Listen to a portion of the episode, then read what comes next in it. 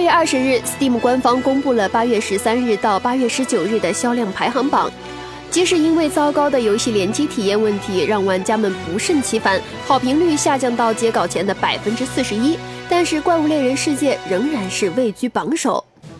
据悉，该问题的主要原因是因为 P2P 的联机模式，因为是非服务器选择、非客户端服务器构架，完全是基于端口转发等来进行搜索匹配，最终导致搜索玩家、匹配玩家以及组队都会存在很大的问题。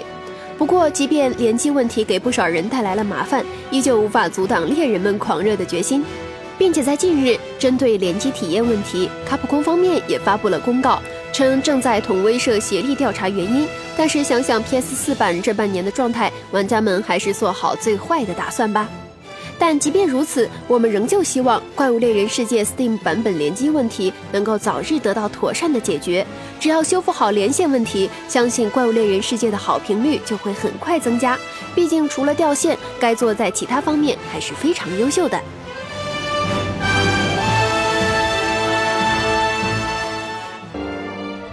扫描以下二维码，添加关注“游戏风云”官方公众号。